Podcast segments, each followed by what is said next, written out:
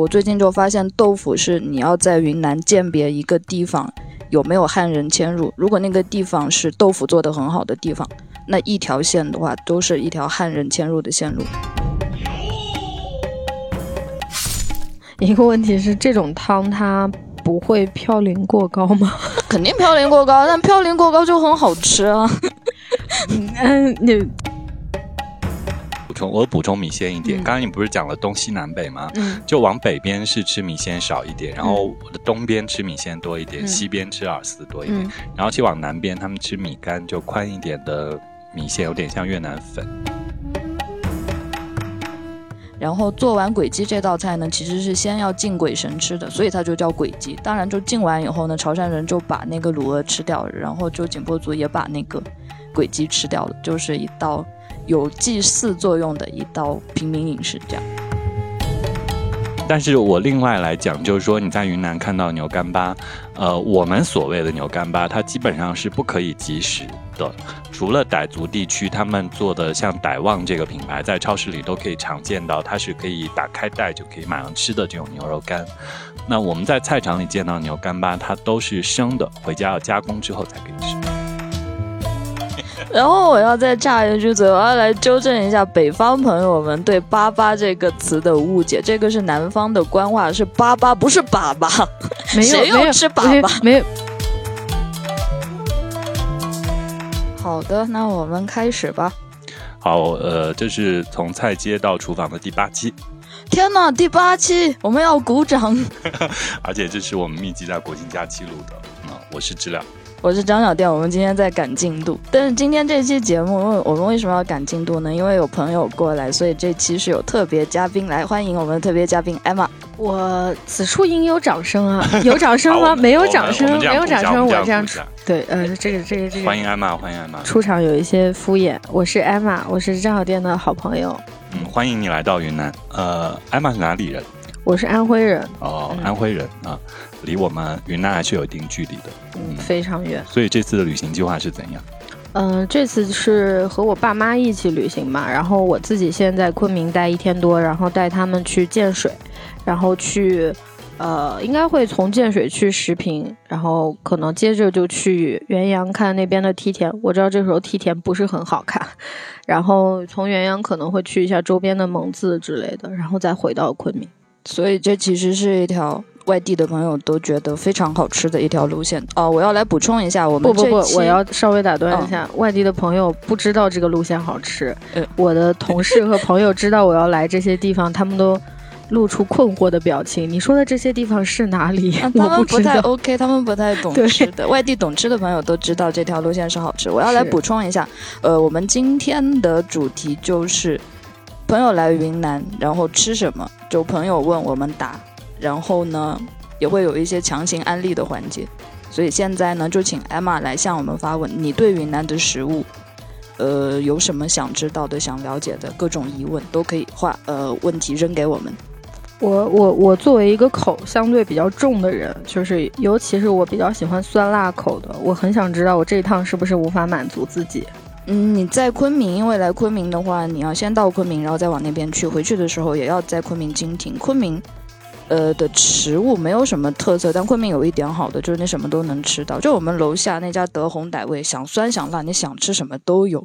昆明最好的一点就是它很，也不是说包容的话，它什么都有。所以我是要跟外地朋友讲，我觉得就是大家经常呃去那个大理、丽江嘛，都是可以从省外直飞，然后就很少经停昆明，然后就觉得那个地方很不好吃或者怎么样的，就我觉得很可惜。就昆明虽然就就就是它也是聚集了云南各种各样的好吃，虽然有时候它有些细节做的不够当地那么好，但是其实在昆明还是可以吃到非常多样性的呃云南特色美食。就是及格线肯定是没有问题的，然后你可以尽量的多尝几种，酸辣是绝对可以满足你的。我听上去是每一个省会的宿命，是吧？就类似于北京之于中国的宿命。是这样。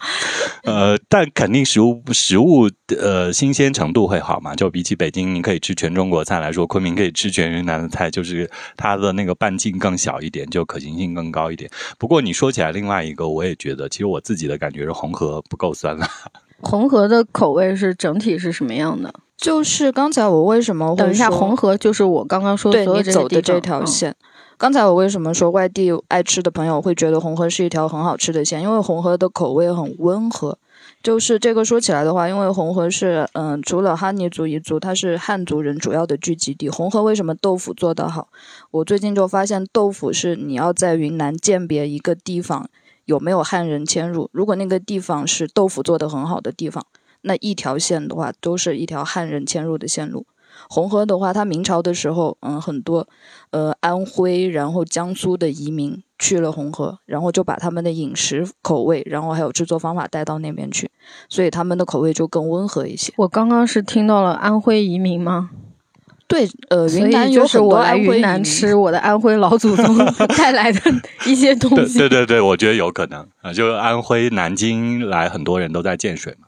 啊刚才你说起那个安徽风格的臭豆腐，我没有吃过安徽风格的臭豆腐，但就是我们具体描述了一下，其实就很有可能云南臭豆腐的做法很有可能是安徽人带过来的。我其实在北京的云南餐馆吃过，就是嗯，那个叫什么包烧豆腐或者什么的，但是我当时坦白说是有一点点失望，因为我之前做那本书的时候，我知道云南就是建水豆腐很有名，啊，包括《舌尖上中国》这些的宣传，但是我实际在餐馆里吃的时候，觉得它也就还好，所以我很想知道是因为就是是因为泉水不够正宗，还是因为就是啊有一些这个流传到外地以后的打折。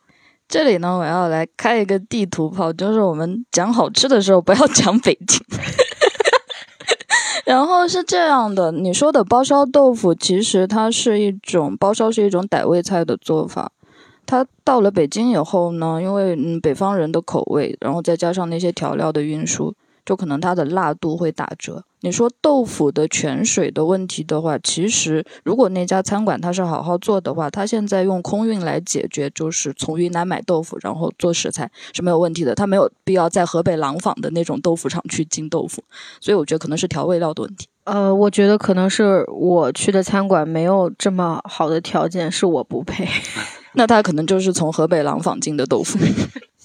真的，Emma，我跟你讲，你去建水一定要去西门大板井，它有一家豆腐坊，就在那个井口的正对面。大家早上十二点以前，就是你交五块钱可以进去，它的豆腐随便吃，豆腐皮随便吃，豆浆随便喝。他家的豆腐皮是我吃过的最好吃的豆腐皮，是很甜很甜的豆腐皮。说到豆腐皮这个菜，我在食品吃到过很好吃的炒豆腐皮，我觉得食品豆腐也很好吃。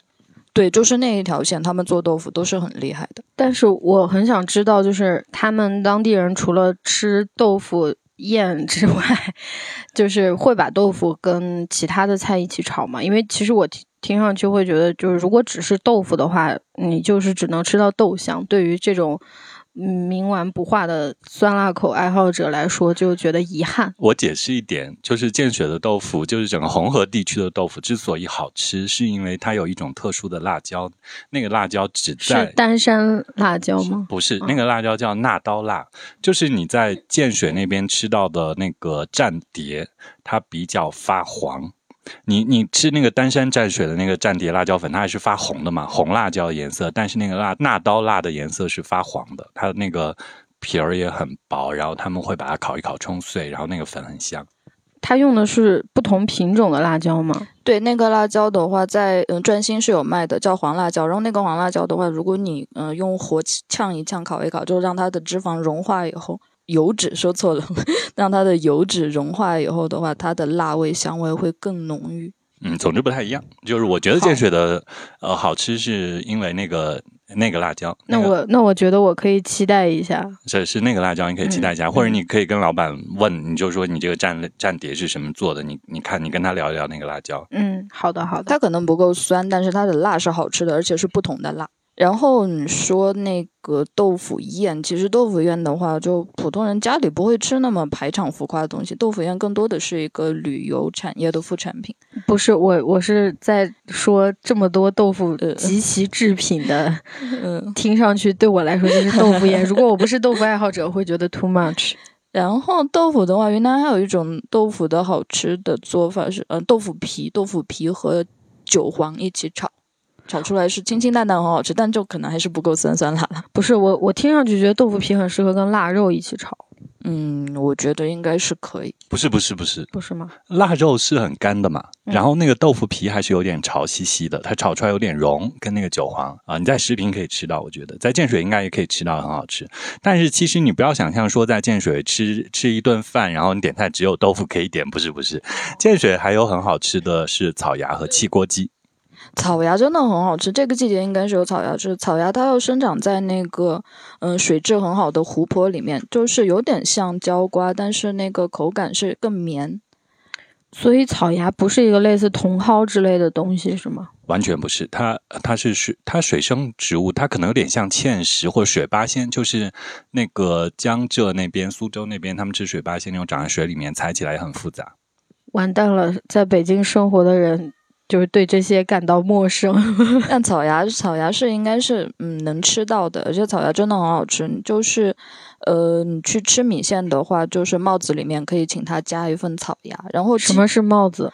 这个就是呃，可能是云南，主要是昆明这边这样说吧，就是头浇头啊，就类似贵州那边叫什么脆哨之类的。云南叫帽子，但哦只要往上盖的都可以是帽子。贵州那边哨子的话，主要是呃酱肉也或者是油炸之类的。油炸。嗯我我我想问一下，就是前呃昨天我们刚说到那个在昆明开一个餐馆，是不是本地人开的 不是餐馆，早点店。啊？这这就是就是，如果是本地人开的，他的帽子就不让你随便加，是这个东西吗？有，这件事情我要来解释小菜是小菜，帽子是帽子？这件事情我要来解释一下，就是昆明地图炮时间 是这样，这个是我的一个发现。呃，一家早点店如果是昆明本地人开的，它调料台上的东西就是那些韭菜啊，然后花椒油啊、油辣椒，它不会放在外面让你自己加，它要放在它的操作台上加好了以后给你。但是呢，如果这家店它是那个地州，等一下你再问我地州是什么意思，就地州上的人来开的话，他就会很大方，就会把各种各样的调料，就咸菜、泡菜全部放在调料台上，你爱吃什么加什么。所以你问我的问题是为什么？很简单，就是因为昆明人小气。所以不舍得买那些小菜，那些小菜就是韭菜、薄荷都还要花钱买，还有香菜，还有酸菜啊。但这不是帽子，这不是帽子哦。呃这是调料，然后就是昆明人，一方面他是要控制成本，因为比较鸡贼；另外一方面，他要掌握厨房的主控权。我觉得后一句是你强行为他们挽尊，不是吧？我就不是？那所以就是，如果是昆明的餐馆，他们的帽子是可以随便加的吗？还是这个是另外算钱？呃，帽子的话，不管是昆明人开的餐馆，还是地州的朋友开的餐馆，帽子都是算钱的。你另加帽子，就是一份米线里面，它可以搭一份帽子，然后你另加帽子的话，可能加三块钱、五块钱。然后我来解释一下“地州”这个词，也是傲慢的昆明人发明的。就像在法国，除了巴黎以外，所有地方都是外省；在云南，除了昆明，所有的地方都是地州，就是地区州县的意思。但是这个还挺 make sense 的，就是因为我最近经常听到别人说什么红河州啊、文山州啊，是不是？就嗯，感觉昆明像一个小型联邦，危险。很像很像，真的很像。就其他在其他省的时候都说其他市嘛，其他市，然后昆明都是州，呃，然后其实呃云南都是州，然后你说起来就是云南就有这种复杂性，它的那个风土就是各个州还差别挺大的。对，就是州，它是一个中国的一个比较特殊的一个行行政区划的一个呃级别，它相当于地级市，但是它是因为是有少数民族，所以少数民族自治州这样的。我突然呃跳跃式的想到一个问题，就是因为刚刚在说豆腐嘛，然后我想到我对于就是红河州还有一个不是很有期待的食物，就是米线。就是虽然我知道蒙自是过桥米线的发源地，但是我并不爱吃过桥米线，我觉得它真的有点无聊。嗯，红河米线值得期待的。我我我自己觉得，就是米线这个方面，红河是在。整个云南省是好的，呃，就是当然，你你就是说我也不爱吃蒙，呃，就是过桥米线，但是我觉得在红河，它还是可以吃到，特别在蒙自，他们可以吃到羊汤米线，还有那个鸭汤、鹅汤这一类，兔子兔子，对对对，是兔子兔汤米线，就是在那个汤的熬制上，他们那边其实是实在并且靠谱。我又要来开地图炮了。就是过桥米线为什么 boring？这是昆明人搞出来的排场，就是把什么东西都装在小碟子里面抬上来，然后告诉你汤很烫哦，不要烫到嘴哦。其实，在那个红河蒙自那边，建水蒙自，特别是蒙自，在蒙自吃过桥米线的话，你可以看到他厨房里面熬了很大的一锅汤，然后汤里就什么骨头都有，可能有牛骨头，然后有一整只鸡，然后可能还有兔子之类的。那锅汤是一锅熬得很好的高汤。然后呢，就是那些装在小碟子里面的蔬菜，它是放在餐盘里面，你要吃什么加什么。那可能你十块钱一套的过桥米线，你可以加四个菜；十五块钱的，然后加六个菜这样的。然后呢，它是嗯现打汤，然后现把米线放进去，然后再把你的菜加进去，就和昆明那种排场摆在桌子上的是完全不一样的。它操作好了以后，再把一碗米线给你，而且它的米线的话，你想吃多少吃多少，你不够再去加就好。而且就是蒙自那边的米是很好吃的，它的米线本身就是很好吃。我有两个问题，一个问题是这种汤它不会嘌呤过高吗？肯定嘌呤过高，但嘌呤过高就很好吃啊。嗯，那就是根据我看过的健康科普啊，说说的是这个鸡汤、高汤这一类的东西，其实吃肉就好，就是那个汤尽量不要喝，因为里面主要都是油脂和，对是，就是啊，但你抵挡不住它的鲜味，所以不是因为我我曾经有一次在一个农贸市场，不是转型，就是农贸市场看到。他们卖各种各样的高汤那个剂，就是高汤膏什么的东西，然后它就里面有各种各样的人工的鲜味剂。但我知道，对于食物原教旨主义者来说，这是极大的冒犯。但是我很想知道，就是那个高汤它熬出来的鲜味是。完全靠食物本身吗？还是它还是也要加一些这样的东西？呃，如果是在蒙自那样的过桥米线的话，它的操作的话，它就是纯粹的食材操作出来的。因为你要再加那些鲜味剂，第一没有必要，第二是增加成本。但是鲜味剂其实我感觉应该要比食材便宜。不，您可以看到它那一锅食材就是真材实料的，就在那锅大锅里面。就是他有那个食材，他没有必要再加纤维剂。好的，就是我呃，我在另外的角度来解释一下这件事情。我觉得就是对于当地人来说，因为大家都是吃当地从小吃这个东西长大的，就如果你加没有加这个东西，还是挺明显的。你就是叛徒是吗？你就可能被开除族籍。也也不是大家能吃出来啊，大家会用脚投票啊。就是如果你加了这个东西，别人吃出来感受到它不好吃，就慢慢的就不去了。其实，在昆明这个市场上，大家吃过桥米线也是吃那碗汤嘛。那那碗汤它吊的够不够鲜，熬的够不够好，其实它也是重要的。但是它可能不如建水那边那么认真的熬，因为呃，昆明还是讲究成本控制。那你在嗯。这个蒙自这种地方，他们可能更讲究这个社区，大家这么从小吃到大，这个味道有没有保持不变？他们在这个基础上来做呃更新，没有说要把成本控制那么好。而且就是说嘌呤跟鲜味物质的话，在我呃前一阶段我们 讲那个蘑菇时候，我研究我是觉得，嗯。因为还是有蛋白质嘛，就是它主要是拿蛋白质来熬汤，然后它除了有把蛋白质水解成氨基酸给你提供鲜味之外，它有那个核苷酸给你调整那个鲜味，还有火腿在里面，所以它那个鲜咸的风味他们是掌握的很好的。那它的额外的东西，那个都是嘌呤了。那你那个鲜味物质本身一些含氮化合物本来可能也是嘌呤啊。你你讲健康角度话，那就没办法，但是它就是鲜。好，这这个这个解释我能 接受，就是让你明明白白的死。那我还有第二个问题，就是如果我我我听上去就是，嗯，我吃过的所有过桥米线，其实它都是主要是靠汤的鲜味，然后呢，它就不会加一些辣辣的东西。呃，就然后如果我在里面㧟一勺辣椒油，是不是就是极其？冒犯的像在意大利人的披萨上放菠萝一样的吃法。也没有，也没有，就是我也观察过这个问题，因为我之前一直是觉得过桥米线汤里面不能放辣椒油的，因为那个汤很漂亮，清清爽爽的，放了辣椒油以后就变得不好看了。但后来我就发现，我问过朋友，他们就是可能嘴很淡的时候，想吃点辣椒的时候就加进去。然后我也观察过那些社区店里面，就老头子，老头子是嘴最刁的人，老头子有时候也会㧟一勺辣椒油放进去，所以就很随意的，真的很随意。那我我们能不能就是就是作为外地人啊？因为我还是对云南多少有那么一点纸面上的了解。但是如果是一个就是像我爸妈这样，他真的没什么了解的人，他怎么通过就是比如说地域的划分，大概知道我吃，比如说小锅米线，它大概是一个什么样的口感？它它是油的还是不油的？它是鲜的还是辣的？然后。如果吃蒙自米线又是什么样？就是因为我觉得，呃，整个云南就是米线的做法还是挺不一样的。包括昨天我们吃的那个德宏那边那种那种米线，对，那个就跟小锅米线、蒙自的米线的完全不一样。所以这个怎么就是大概有一个划分可以介绍一下吗？简单来说的话，嗯，小锅米线其实是玉溪那边发明的，是那个四川人到了玉溪做生意，然后就把那个四川煮炸酱面的方式，然后改改进成了米线。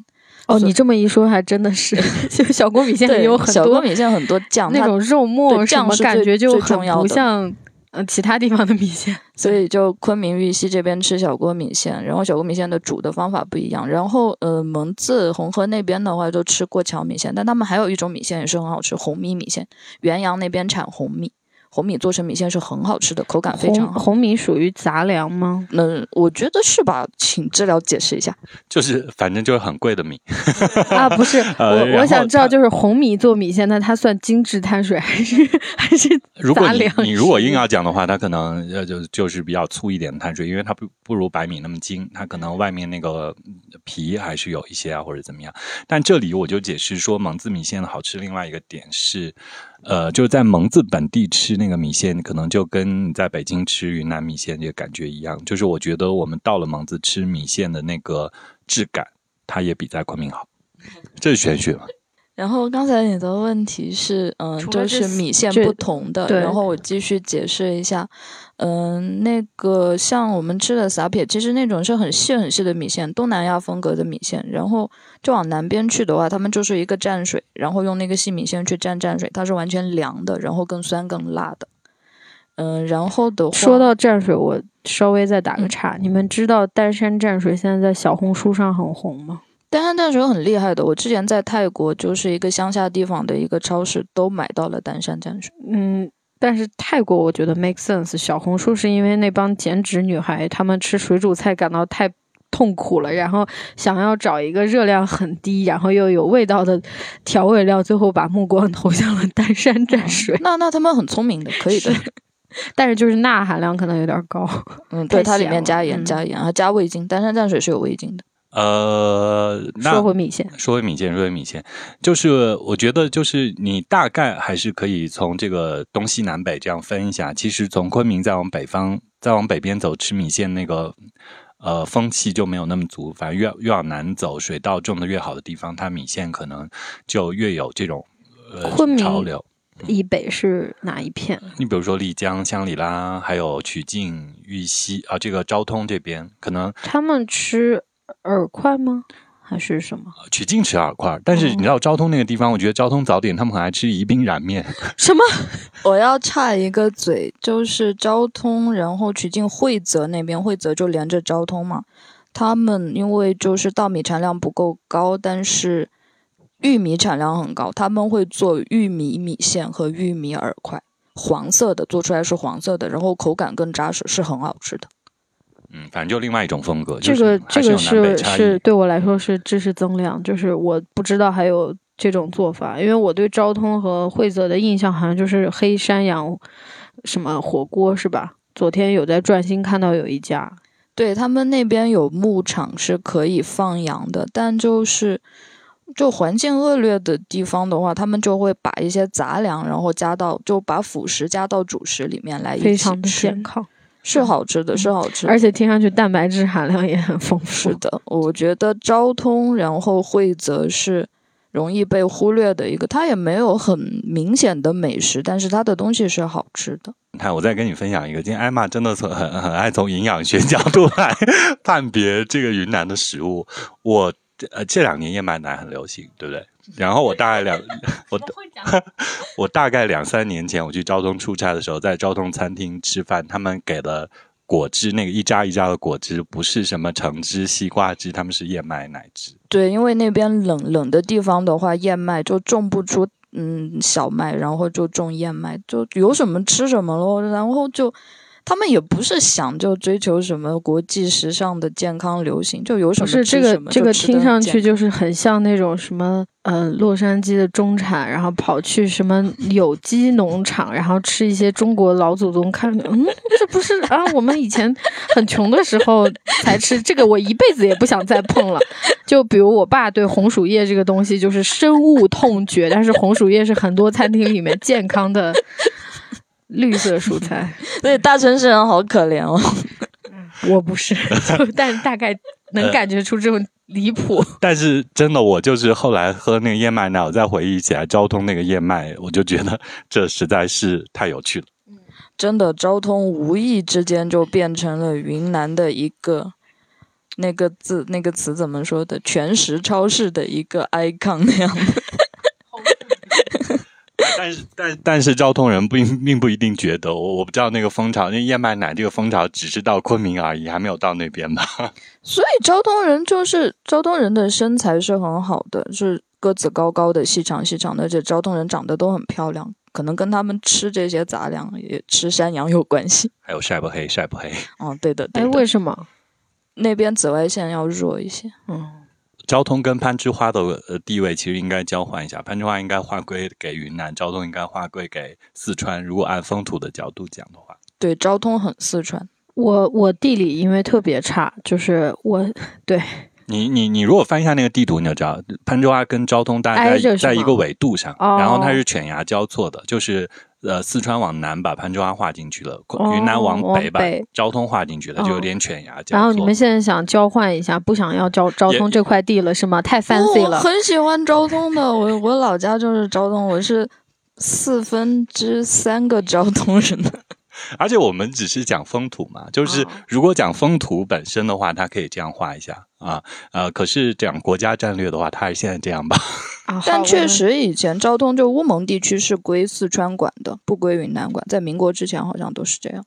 嗯，刚刚问到北边，就是因为正好扯到那个米线，北边他们不太吃，然后就是东西有什么讲究吗？南边我知道应该还是吃的。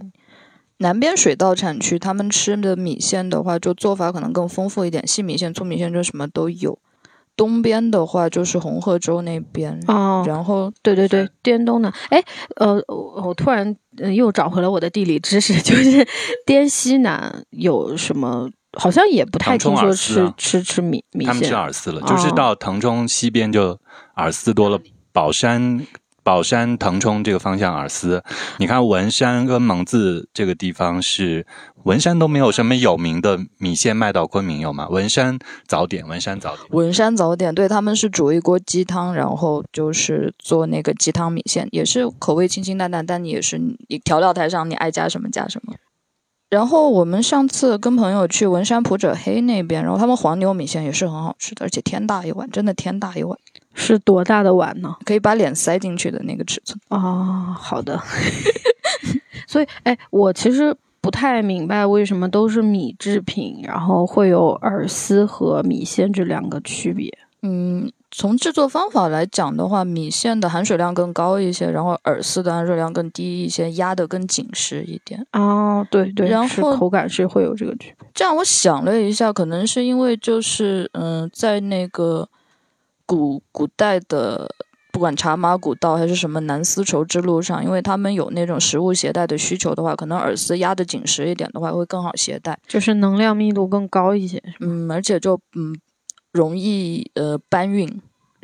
但是我记得我在哪儿看过，说就是米线他们也会干制，然后干米线有对，然后但干米线不好吃。干米线不好吃，我不喜欢干米线。半干米线现在有一些。那个淘宝上如果买米线能买到半干的吗？可以是吗？可以，可以，可以，哦就是有两个产区，一个是墨江那边，呃，它就卷成一圈一圈，就是一个大饼一样，一环一环的那种半干米线。嗯啊、它它那边产紫米嘛，它就有点发黄发黑。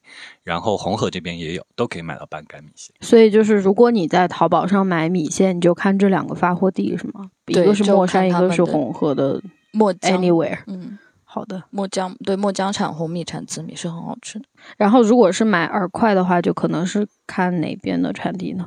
大理宝山，哦，好的，嗯。然后可以试试昭通的包谷、哦、我我包谷饵块买过，我买过昭通的饵块，然后他还会给我送那个酱，昭通酱，对，但是那个哇，那个酱怎么看着像甜面酱，但是巨辣，就很辣。有辣椒嘛？它它嗯这个还、还是有四川风格，你感受到没？有，但是我就是没想到，因为它看上去黑黢黢的，但是就很辣。然后那个，我感觉饵块这个东西还是挺适合外地运输的，因为我拿回家就是用电饭锅蒸的那个功能吃，我觉得口感没什么打折，就挺好吃的。OK，那你可以多试试。就是你你你们理解一下，就是我们这些外地人来云南也只是几天，所以我们想要抓住一切机会，搞清楚回去淘宝到底怎么买。对，我就觉得外地的朋友太惨了，就在菜市场看见什么都想买，我都告诉他们没有关系的，你就嗯淘宝下单就好。对我，我昨天在转心，就是我看到转心有很多那种各地的，就是特产小吃，然后我就跟这小店说，我说我不应该一个人来逛，我真的选择困难，而且感觉每一个都是我现在吃的开心，又有什么用呢？回去也没有。而且转心现在他很网红嘛，老板生意就呃做得很溜，然后你就可以当场买了，让他给你寄出去。哎，其实我还有两个问题，就是米线的部分收一下啊，因为我已经获得了所有我想知道的，包括网购信息。OK，对，但是其实我补充，我补充米线一点。嗯刚刚你不是讲了东西南北吗？嗯就往北边是吃米线少一点，然后我的东边吃米线多一点，嗯西边吃饵丝多一点，嗯然后去往南边他们吃米干，就宽一点的米线，有点像越南粉。啊，这样吗？嗯，就在西双版纳哎跟芒市。等会这个东西在长沙叫扁粉，嗯、对，就是在在这边就叫叫什么？我怎么？在昆明叫它和卷粉还不一样，卷粉它的是很宽的，昆明叫什么来着？但是在米干，米干，米干，呃米干是普洱那边的说法。就是就是宽一点嘛，就普洱版纳地区都吃米干，就南。我感觉很多这些地方的东西都非常像，就是因为我昨天吃那个卷粉的时候，我想这难道不是肠粉卷起来，然后只是它可能加的配料还有口感不一样哎，？所以你昨天在转心吃到的是芒市的卷粉，就腾冲芒市那边卷粉，它其实是蒸出来一张呃这个米皮之后，它往里面卷东西，它真的卷成了一个桶状。是的，然后其实昆明地区常吃的卷粉，它更厚更白，它是切成段。切成像面条一样，然后把它煮在小锅米线里面，就有一片一片的。可是南边的地区，那、普洱跟版纳在吃到的米干，它们更细、更柔软，而且发红，然后它们吃起来是像呃在老挝、越南吃到的粉、凤那一类的那个。哦，我其实一直都觉得越南粉的口感有点像那个长沙的那种扁粉，就是因为长沙米线不是，哎，不是长沙米粉很有名，然后他们的米粉也是分圆粉跟扁粉，圆粉其实就就是米线类似的东西，对，我觉得很像。扁粉就是那个米干，然后那个越南粉差不多，因为它制作方法可能比较相近。就是各地有不同叫法嘛。你在潮汕叫粿条，啊，是是鬼雕是是是是。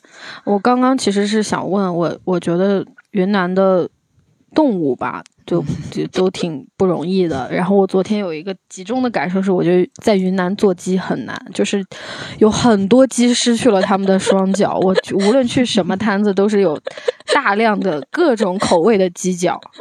这个我不知道诶，因为可能鸡脚对于我们来说太日常了。原来外地朋友不吃鸡脚吗？不是外地朋友吃鸡脚，但是鸡脚不会这样大规模、大批量的以各种口味出做好。包装好的吗？嗯，那可能还是不是回到，那个，就是假设哈，嗯你去呃吃鸡脚的唯一的场景，也不是唯一常见的场景，就是绝味鸭脖那种卤味的店，然后它会做成那种，比如说辣的口味的，或者是酱香口味的，或者是虎皮凤爪，嗯，然后。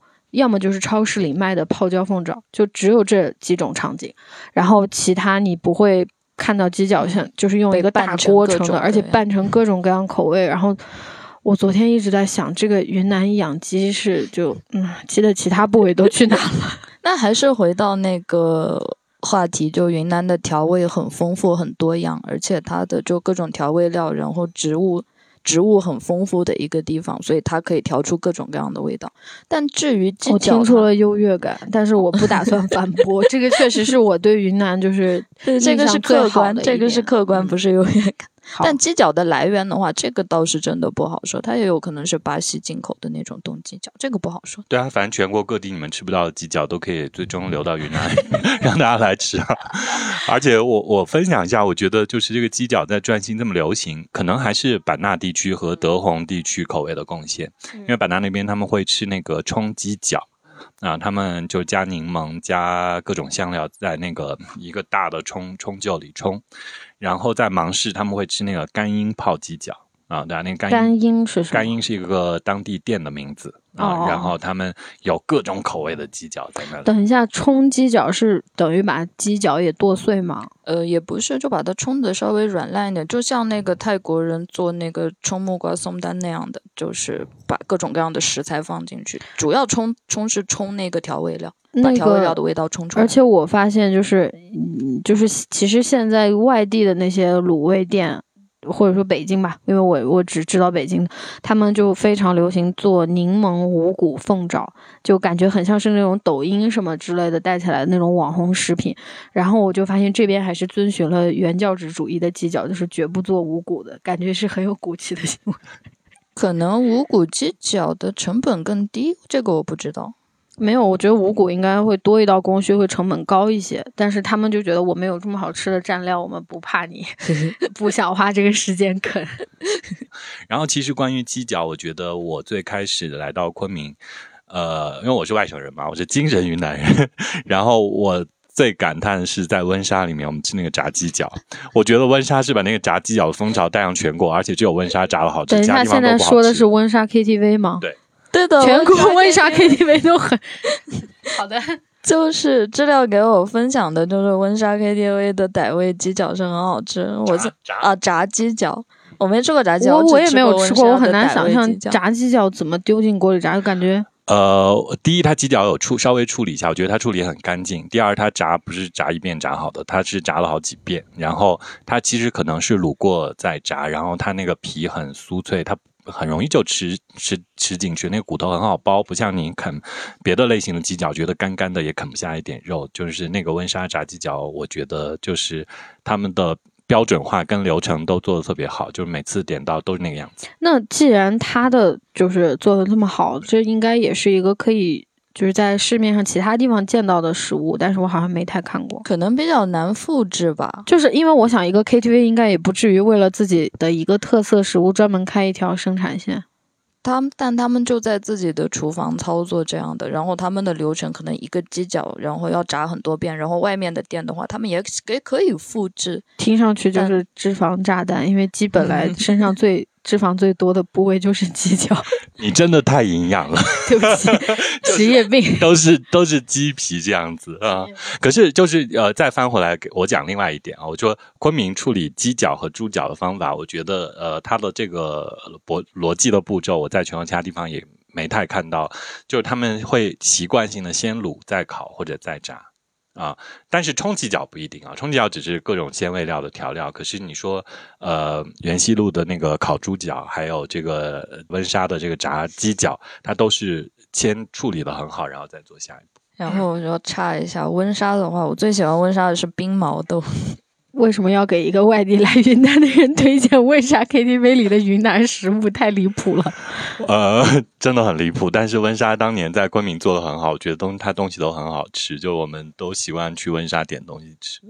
嗯、我待会儿要问一下你们，就是比如说一个外地人在昆明待一天去哪里吃，在云南待几天去哪里吃这样的一个整体性的话题。然后你们太大了，请记得加上温莎。然后我我刚刚说到就是鸡，我突然想起来有一个词，我一直不知道为什么这么叫，就是鬼鸡。好，鬼鸡的话，我来解释一下，因为鬼鸡这个是嗯景颇族他们的一个吃法。然后景颇族呢，他信仰万物神，万物有灵，然后就是，所以鬼鸡这个东西，它为什么叫鬼鸡？它就是像潮汕人买买一个卤鹅去祭那个拜那个叫什么来着老爷。然后做完鬼鸡这道菜呢，其实是先要敬鬼神吃的，所以它就叫鬼鸡。当然，就敬完以后呢，潮汕人就把那个卤鹅吃掉，然后就景颇族也把那个鬼鸡吃掉了，就是一道有祭祀作用的一道平民饮食，这样。就是它其实是一个剩菜，是神吃过的菜，是吧？你能接着吃是你的荣幸啊！是是是，所以就是嗯，紧迫轨迹这道菜，以前我记得就是大概十年前在昆明这边的傣味餐馆里面是会叫这个名字，现在都直接叫柠檬鸡。但是在北京，在外地的餐馆还是叫鬼鸡。然后我这个确实很出乎我意料，因为我我没想到它就是这么字面的，真的跟这个。传统文化有关系，我以为它是就是一种什么少数民族方言，其实就是鸡，但是这样叫而已。就是柠檬，柠檬，柠檬跟大延续，呃，凉拌鸡。嗯，我其实一直在北京还挺喜欢吃云南菜的一个原因，就是会有这种菜让我觉得它又健康又好吃，低脂低卡，而且还酸辣。对，酸辣就是云南菜的一个重要灵魂。我觉得还有一个我觉得特别健康也还蛮好吃的，就是薄荷牛肉。但我不知道这个是不是在云南当地也吃，因为其实我这几天没太见到。呃，薄荷和牛肉的搭配是非常云南跟 local 的。我反复的跟外地朋友和其他朋友举例子，就是前些年流行那个 Mojito 那个鸡尾酒的时候啊，我有昆明朋友就不喝，他觉得喝那个酒起喝起来感觉像在喝牛肉汤。然后这个薄荷搭配的食物呢，我们今天就不细讲了。但我们有一期节目讲过，然后回头你去听就好了。怎么还自己给自己引流呢？就是就是我们那期节目收音有点不好，听起来有点困难。但是就是云南，它习惯就所有牛肉相关的菜里面，它都有薄荷。你可能是在云海肴吃到它把那个呃薄荷。和牛肉，牛就把牛肉薄片切成凉片一样，然后中间卷成薄荷那种精致做法。我跟你讲，那种精致做法我很讨厌。我说的是，嗯，就是北京还有一家叫隆福寺的一个餐馆，我觉得它算是做法上比较 local 的，叫鳄鱼，然后就是饥饿的饿，呃，鲤鱼的鱼。然后他们家那个薄荷牛肉就是一个小筐，就是那种像簸箕一样的小筐，里边就是薄荷叶。然后一碟牛肉片，然后一一小碗蘸水，对，然后你就可以拿那个就是牛肉片夹着薄荷去蘸一下蘸水，然后就一起送到嘴里。就我觉得那个吃法还挺好的，而且昆明没有哎啊这样吗？昆明昆明吃那个牛，它它很像牛肉凉片，牛肉凉片，但是加薄荷做嗯配菜，但就是它的这个改良是挺 local 的改良，就是就是本地逻辑是会这样。你知道我的就是其他朋友怎么吃那个菜吗？他们狂咔咔狂吃牛肉，一直以为薄荷是点缀的，不是吃的。对，然后我说啊，为什么没有人吃薄荷？他们说啊，薄荷可以吃吗？嗯，有机会，有机会你在昆明应该去吃下牛菜馆。他吃那个牛肉冷片，他的那个蘸水不一样，是是花生酱和甜酱油，是不是？等会云南为什么会出现花生酱这个东西？嗯，它就是它那个酱是怎么做的？它是分。甜就是调料和干料，干料的话就是椒盐，调料的话好像我没有。甜酱油有甜酱油肯定，但花生酱可能是芝麻酱还是花生酱？这个我我我也有点记不太清楚，但是它它是吃甜口的嘛啊，然后它不会给你搭配一盘薄荷蘸了，一般都是薄荷垫底，它卤好的牛肉啊，这个这牛扒糊清汤的给你。什么是牛扒糊？啊，就煮的很烂的牛肉哦，啊，煮的很烂的牛腩。趴糊是一个什么词？就是方言形容词。趴就是肉煮的很烂，就是趴。然后糊的话就是糊塌子的糊的感觉。糊就是那个怎么说呢？一个烹饪的，就是把一个东西一直放在火上炖，这个是糊。哦，牛扒糊就是把牛肉糊的很趴很软，这样的意思，大概是这样。嗯。对，那个菜底下会垫薄荷，然后我会吃吃牛肉，捞捞薄荷这样子。但就是你说的这个薄荷配牛肉冷面来吃的话，我觉得这个是一个新派云南菜的一个改良的很好的思路。嗯，我就是顺着这个思路，有在家里拿那个肥牛卷和薄荷叶一起炒。然后就是大获成功，因为大家都没有吃过这个口味，又觉得很好吃。因为就是肥牛片，它很多人就是除了吃那个金汤肥牛跟嗯火锅涮之外，就是有点不知道还有什么别的吃法。然后我纯粹是因为偷懒，就是我家买来用来调酒的薄荷叶，因为调酒你一次就用那么几片，然后一盒你就一直到它都已经干了。我还是想不出我有什么非要调的酒，也可以一次性把那么多都用完。然后我当时就想到，哎，那个云南餐馆不是老把薄荷和牛肉放一起做吗？我就自己无师自通的倒了一整盒那个肥牛卷。然后肥牛卷其实里面脂肪很多，很油，然后所以不用加太多油，然后它就又可以被那个薄荷的清凉给中和一下。然后当时我妈就说这是什么？这个菜很特别，我就是完全没吃过这个东西。就是您找到了云南菜的一个很重要的一个秘诀，就是薄荷和牛羊肉是很搭的，搭在一起味道是很好吃的。哎，你你说到薄荷和牛羊肉，就是我以前在读研的时候，在英国，我有一个朋友带我去他奶奶家吃饭，他奶奶做饭是非常 local 的那种英式乡村的做法。当时有一道菜我一直都不理解，然后现在突然感觉好像被。somehow 就是有有一个遥远的中国的回音过来，就是他奶奶把那个羊肉片，就是没有任何味道的水煮羊肉片蘸薄荷酱给我吃，因为薄荷可以去掉羊肉的腥味。但是当时我觉得这太离谱了，就是清炖羊肉片已经是我我不太喜欢的菜了，然后还加上薄荷酱，就我觉得可能薄荷酱用的不好，如果是用薄荷叶，也许会好一些。对我。特别喜欢吃的一个羊肉，就是我我我是陕西人啊啊，精神云南人陕西人，但是我不太能吃来陕西的那个牛羊肉泡馍，特别是羊肉泡馍，我不爱吃，我觉得那个腥膻味儿我有点不 OK。但是云南的羊汤锅我是 OK 吃的。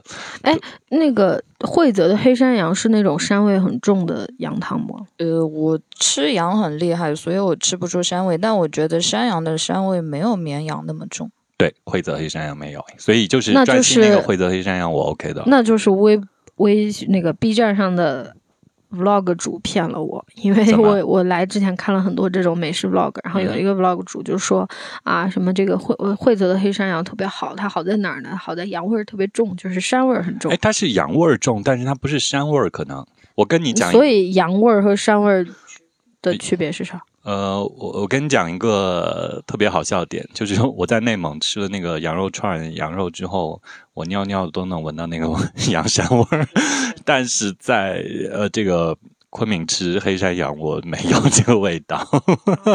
但是 OK OK，我要我要讲说我在昆明爱吃黑山羊，他们是也是白切，他们白切了之后，他们会再回锅煮，他们回锅煮的时候会用到两种配料，就是胡辣子跟薄荷，然后再。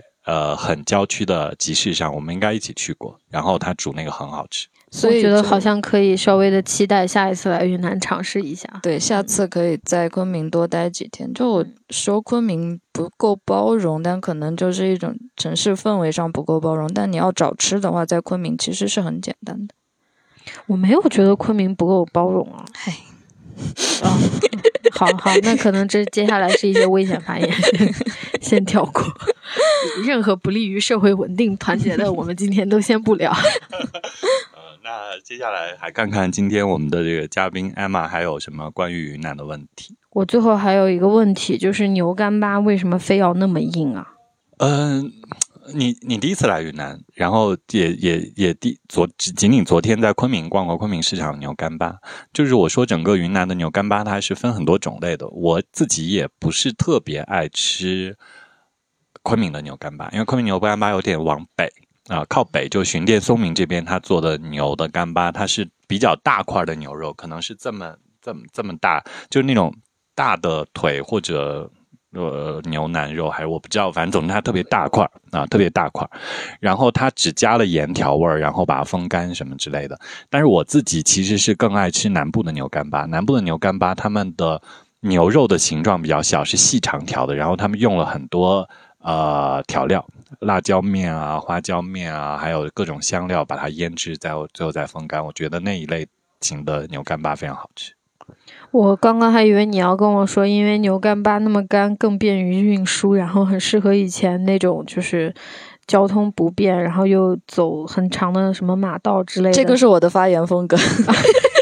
确实是这样的。然后就是昆明的牛干巴的做法的话，它其实是有一点对标火腿，它是用牛的腿来做的。然后它一整条腿，你不把它做干的话，它会腐烂的。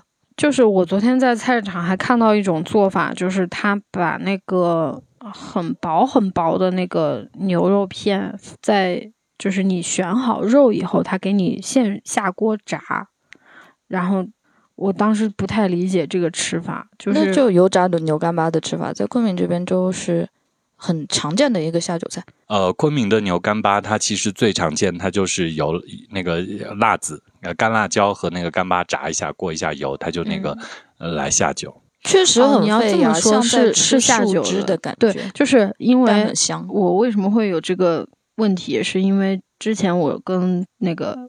同事出差的时候，然后我们在那个杭州的一个园区里面看到，他有摆摊卖那个牛干巴，就是很长很长的那种牛肉条。然后他你要一根，他就给你现称，称完以后给你拿剪子剪成小片。然后当时我同事有一句很搞笑的发言，他说：“我感觉牛干巴是新型切糕，因为 很贵是吧？” 对，就是。嗯，当时我们看着那一条，它也没有多长，也没有多沉，但是称完以后竟然要一百多块。然后本来我们只是想要买一个，就是当零食吃，结果就，嗯，也不好意思说不要。哎，所以你说的它还是即食性的牛肉干，其实是牛肉干类型。对，但是它跟那种母亲牛肉棒的那个。质地是不一样的，它还是更硬一些。呃，但是我另外来讲，就是说你在云南看到牛干巴，呃，我们所谓的牛干巴，它基本上是不可以即食的。除了傣族地区，他们做的像傣旺这个品牌，在超市里都可以常见到，它是可以打开袋就可以马上吃的这种牛肉干。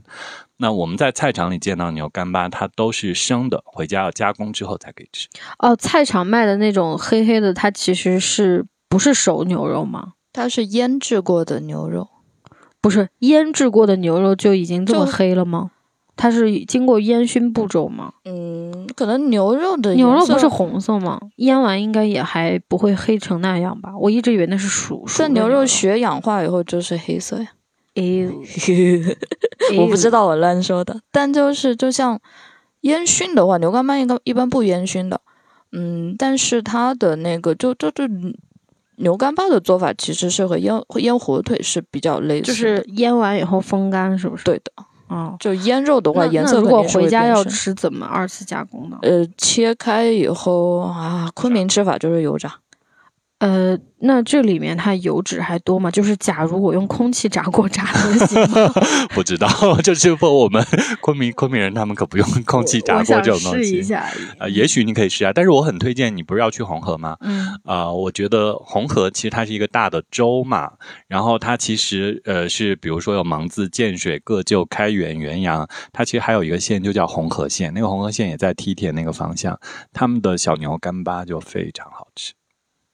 好的，嗯，那边的干巴总体上我都觉得它好吃很多，因为？呃，还不会便宜，但是就就比北京肯定是便宜的，但它是半干嘛，然后你其实你回家随便炒一下、炸一下，它都很好吃。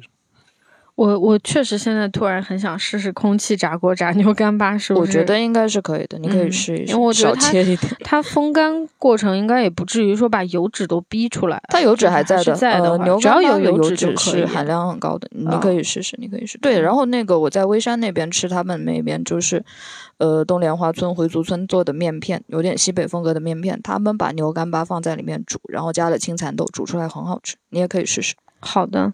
就是傣族菜里面，他们还有一个酸笋干巴煮煮的汤。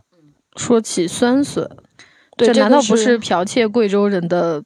嗯，云贵吃法其实是很接近的。就说说起西南的话，就是云贵川，但其实云南和贵州的吃法是更接近。这个不存在剽窃不剽窃，像可能江浙那边他们也会有酸笋这种东西。没有吧？你怎么会讲到贵州？贵州不吃酸笋啊？广西吃啊？啊，对不起，对对对，广西，我记错了。但贵州应该可见我的地理很差，真的很差。会吃贵贵州吃酸，但是它是那种酸，其他酸酸汤的酸嘛，它不是酸笋，它还是番茄酸啊。然后云南和广西它是吃酸笋的酸，但是可能还是有差异。然后酸笋也是另外一个，就算你不问，我们也要按头安利给朋友们的一个云南特色食物。对，就是在昆明地区吃到酸笋种类更多啊、你比如说昆明附近，它就有那种拿大一点的酸呃竹笋做的呃读书铺酸笋鸡，那个读书铺酸笋鸡那个笋跟就是傣味吃那个酸笋不一样啊、它也很好吃。然后傣味里的酸笋，它可以煮汤，它可以炒菜，都很好吃。嗯，这个不需要按头安利，我很喜欢。就是一个爱吃酸辣口的人，怎么会不喜欢酸笋呢？对，酸笋老奶洋芋酸很好酸笋，可能对于有一些就是，嗯，有人会觉得臭，对对对对，因为我其实觉得酸笋就是螺蛳粉里面那个臭味的根源。哦，就其实酸笋就被更多人知道，其实螺蛳粉是起了很大的作用。而且螺螺蛳粉，我不知道为什么，就是它明明是一个地方特色非常鲜明的食物，但是现在就已经变成一个就是好像网红快餐一样的力量，李子柒的力量。就是嗯对，但是大家还是遵循着一个不成文的规矩，就是不要在工作区域吃，螺蛳粉，就榴莲差不多的 东对西。对对。嗯，那但是其实我这几天在那个餐馆里面没太看到有酸笋的菜啊，就是它一般会因为你没有去傣味馆，它会在傣味馆里面出现的更多一些。OK。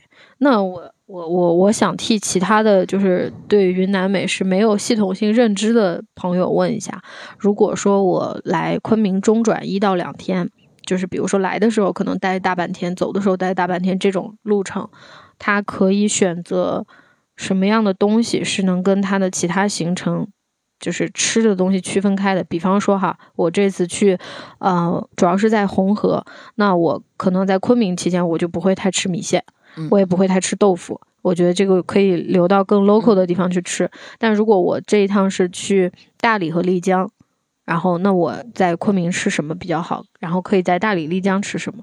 嗯，在昆明就吃傣味吧。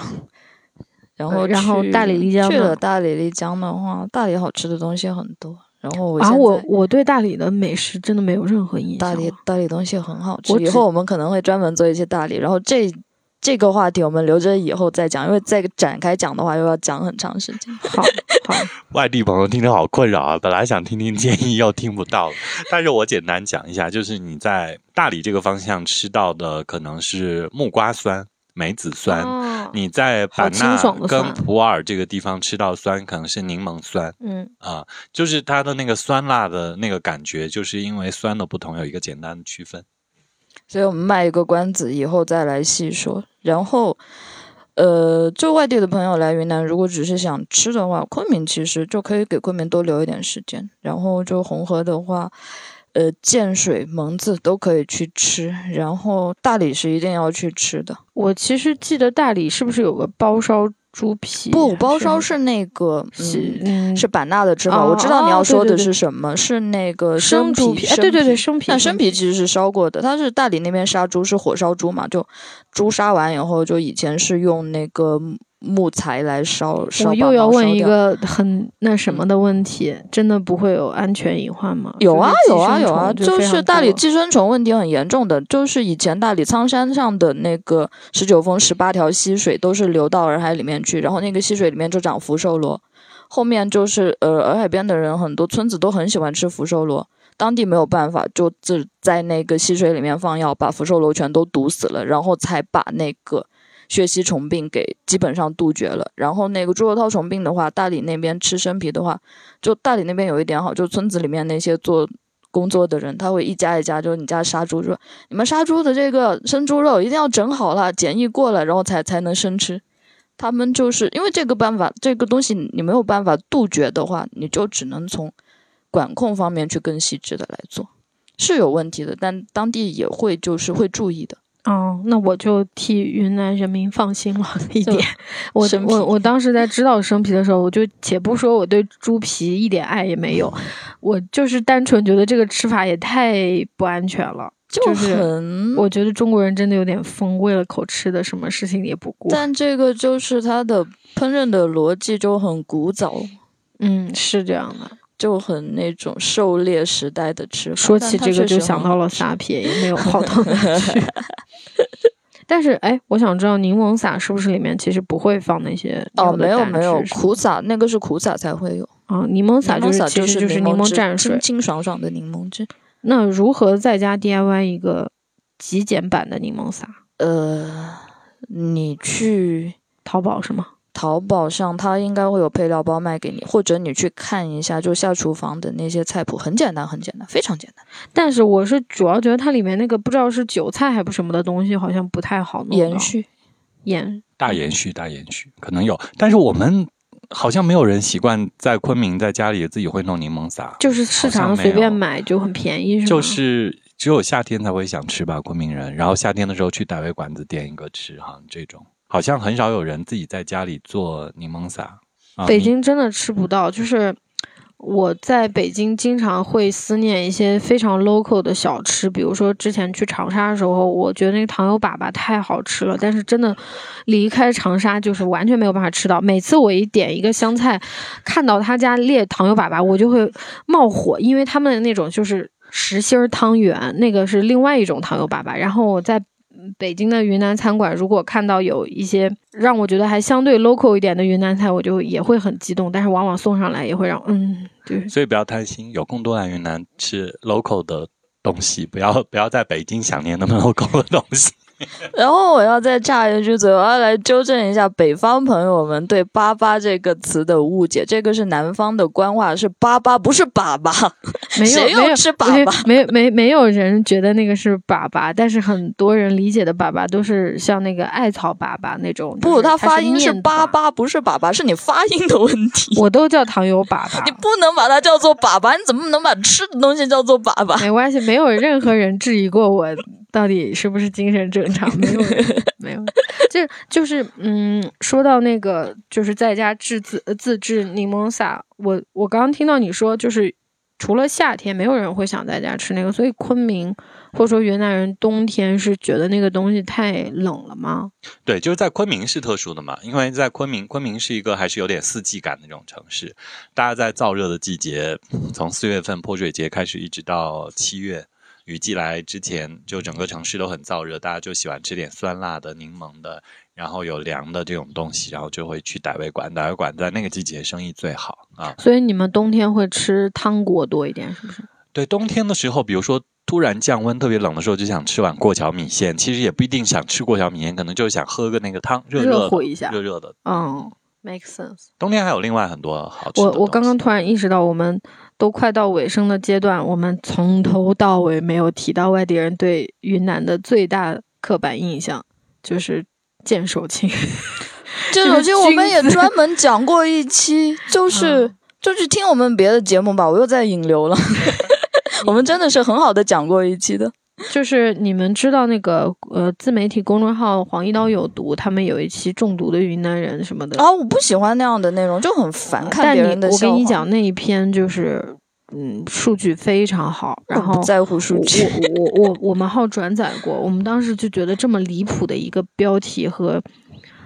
就大家很喜欢，我感觉就是让他们自己去疯吧，我们不关心 发疯，真的很讨厌，没有教养，合法的发疯，就 很难受的，很难受。剑手性中毒是很难受。嗯，就其实我看完那篇的感觉就是，我不觉得这个事情应该被对的，但是没有办法，人类就是这样的讨厌，因为看上去就是。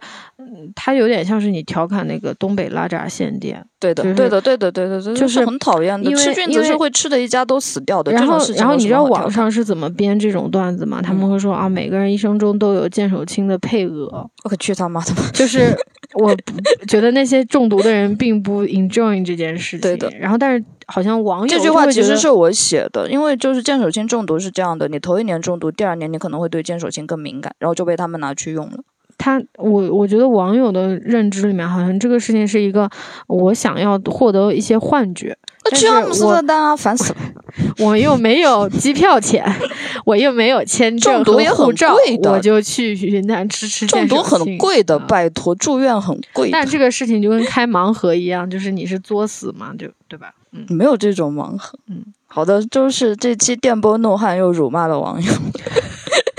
那我们就这期就到这里吧，我们已经录了很长了。然后就是很高兴艾玛今天来和我们一起来做这个节目，我们聊得很开心。我是张小店，呃，我是知了，我是刚刚暴露没有听过你们前几期节目的艾玛。那以后多听，我们要引流。好的，反正我我们也觉得能从这个外地的视角来聊聊云南的吃喝玩乐是一件很愉快的事情。嗯，那好的，今天就到这里，我们要去吃饭了，大家拜拜。拜拜。拜拜拜拜。